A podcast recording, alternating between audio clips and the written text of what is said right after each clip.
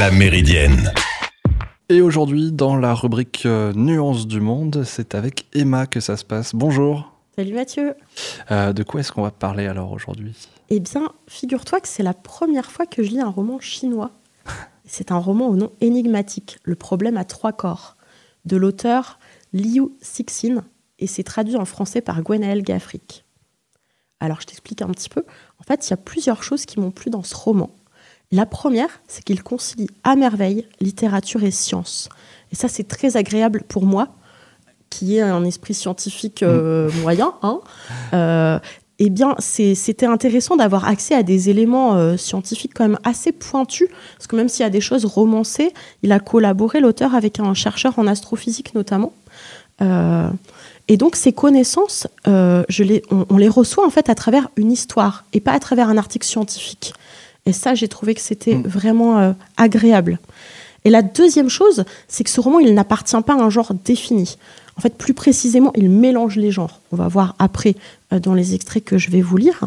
Et puis une troisième chose, tu vas te rendre compte, Mathieu, et vous aussi les auditeurs, euh, c'est la variation de style au fil du roman. Alors, je ne vais pas tout vous lire parce que sinon, je vais, euh, je vais divulgacher. Il a l'air épais en plus. Hein. Voilà, il est épais, donc j'ai sélectionné vraiment des passages plutôt au début.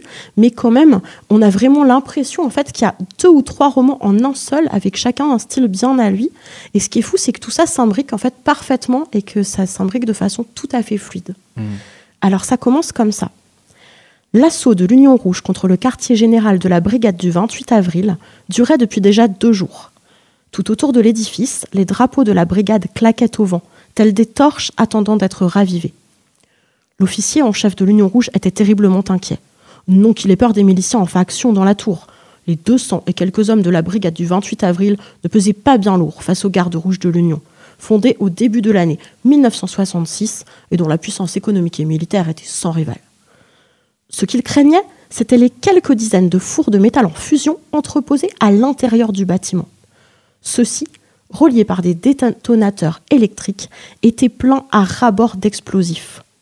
Il ne pouvait les voir, mais il pouvait sentir leur présence magnétique.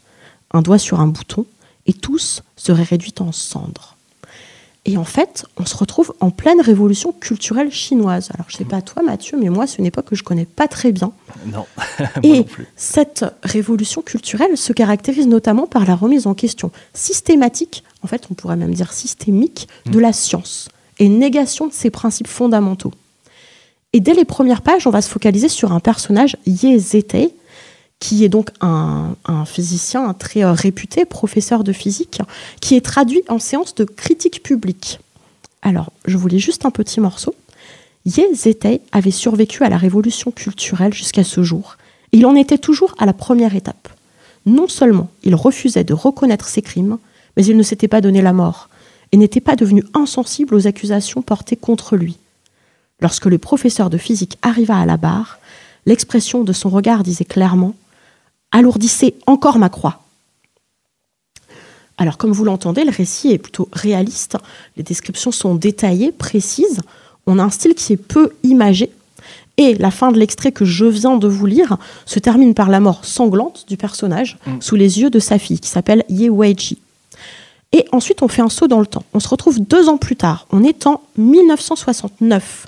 Et refusant de trahir la mémoire de son père, à l'inverse d'une partie de sa famille, cette même Ye Weiji est contrainte d'accepter pour sa survie un poste dans une base militaire secrète qui s'appelle Côte Rouge et qui envoie des transmissions. Et on n'en sait à ce moment-là pas bien plus que le personnage sur la nature de ces transmissions. Et puis on va avoir une seconde ellipse temporelle bien plus longue, puisqu'on va se retrouver 38 ans après l'arrivée de Ye Weiji à Côte Rouge. Et on va à un moment complètement abandonner ce personnage, on abandonne la révolution culturelle pour se concentrer sur un mystère. Le suicide en série de plusieurs grands scientifiques qui faisaient tous partie d'un groupe qui s'appelle la Société des frontières de la science. Donc c'est un groupe qui se questionne sur les limites de la science pour comprendre le monde. Et il se trouve que l'un des scientifiques, alors qu'il ne fait pas partie à ce moment-là de ce groupe, qui s'appelle Wang Miao, il est spécialiste en nanotechnologie il se retrouve malgré lui au milieu de cette histoire. En fait, c'est un personnage, c'est finalement lui qu'on va suivre à partir de ce moment-là, qui va devenir notre personnage principal. Et ce qui commençait en fait comme un roman historique est en train de verser dans le polar, avec par ailleurs comme personnage secondaire un policier mal poli au passé louche, mais qui a une intuition hors du commun pour cerner les gens et les situations. Alors l'organisation militaire qui a contacté Yang Miao lui révèle que l'humanité est en guerre, bien que personne n'en ait encore conscience, et lui demande d'infiltrer l'organisation des frontières de la science pour essayer de comprendre bah, ce qui provoque cette vague de suicides. Et le dernier en date de suicide, c'est celui de Yang Dong, qui est une scientifique réputée. Et voici la lettre qu'elle a laissée. Wang Miao sortit de l'enveloppe un objet aux senteurs odorantes et à la forme irrégulière. Ce n'était pas une feuille de papier, mais un morceau d'écorce de bouleau de Mandchourie. Il y était écrit avec un trait gracieux. Tout ça pour en arriver à cette conclusion. La physique n'a jamais existé et n'existera jamais. Je reconnais que c'est irresponsable, mais je n'ai pas d'autre choix. Puis elle était partie, sans même une signature. Alors, euh, vous voyez que cette lettre est assez mystérieuse et euh, Yang Dong va accepter euh, quelques jours plus tard de d'infiltrer l'organisation mmh. et et au moment où il accepte, eh bien, il se retrouve avec devant les yeux un étrange compte à rebours, un compte à rebours qu'il est le seul à voir et qui apparaît même sur des clichés photographiques, mais seulement ceux qu'il prend lui, pas ah les autres. C'est de plus en plus mystérieux et à vrai dire, ce n'est pas fini, puisque notre personnage va se retrouver à tester un jeu vidéo qu'il a aperçu dans le bureau d'une des chefs de l'organisation, hein, qu'il a infiltré. Et encore une fois, euh, on va entrer dans un univers totalement différent. Donc, euh, on peut dire un univers qui est digne des meilleurs romans de science-fiction, Hein. Euh, sur plusieurs chapitres du roman, on va suivre bah, les aventures dans ce jeu vidéo. Donc le jeu vidéo s'appelle Les Trois Corps. Hein. Donc ça fait référence au titre du livre. alors je vais vous en lire un passage et vous pouvez vraiment noter le changement de style qui devient à la fois plus étrange et aussi plus poétique.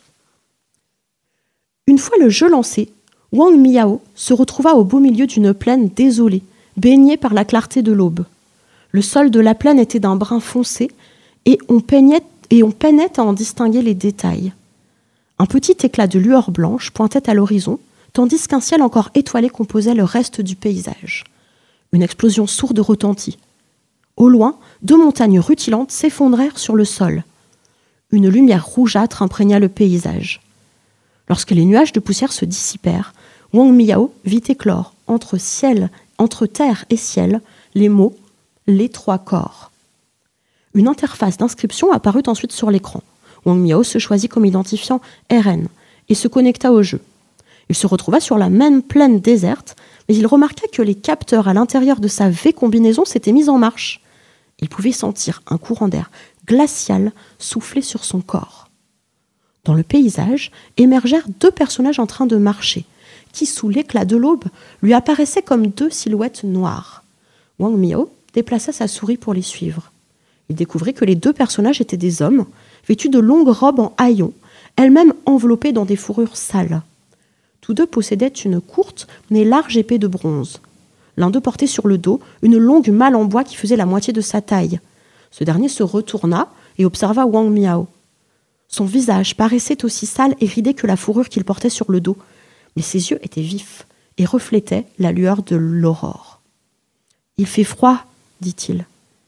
Oui, vraiment froid, fit Wang Miao en écho. Nous sommes à l'époque des royaumes combattants. Je suis le roi Wen des Zhou, dit l'homme, qui portait la malle sur son dos.